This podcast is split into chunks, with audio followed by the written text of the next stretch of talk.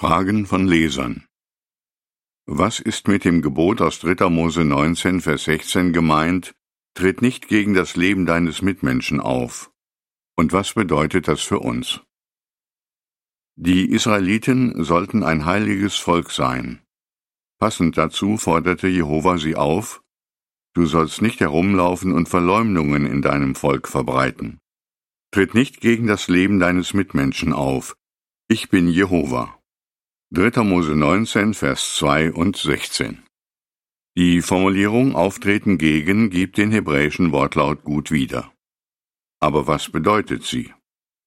In einem jüdischen Kommentar zum Bibelbuch 3. Mose heißt es, dieser Teil des Verses ist schwer zu interpretieren, weil es Probleme bereitet, den Sinn der hebräischen Wendung zu bestimmen, die wörtlich bedeutet, stehe nicht über, bei, nahe. Manche Bibelkommentatoren bringen diese Formulierung direkt mit dem vorangehenden Vers in Verbindung Sei nicht ungerecht, wenn du über andere ein Urteil fällst. Du sollst Armen gegenüber nicht parteiisch sein oder Reiche bevorzugen. Sprich ein gerechtes Urteil über deinen Mitmenschen. 3. Mose 19, Vers 15. In diesem Fall könnte das Gebot aus Vers 16, nicht gegen den Mitmenschen aufzutreten, bedeuten, anderen vor Gericht oder in Geschäfts- oder Familienangelegenheiten nicht zu schaden und Tatsachen nicht zu verdrehen, um sich einen Vorteil zu verschaffen. Natürlich sollten wir all das nicht tun. Aber es gibt eine logischere Erklärung für die Formulierung in Vers 16. Sehen wir uns den Anfang dieses Verses etwas näher an. Gott fordert sein Volk hier auf, nicht herumzulaufen und Verleumdungen zu verbreiten.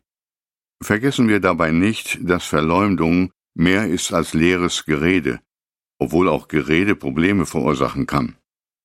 Ein Verleumder sagt etwas, das darauf abzielt, den Ruf eines anderen zu schädigen. Das könnte eine Falschaussage sein, die sogar das Leben eines anderen gefährdet.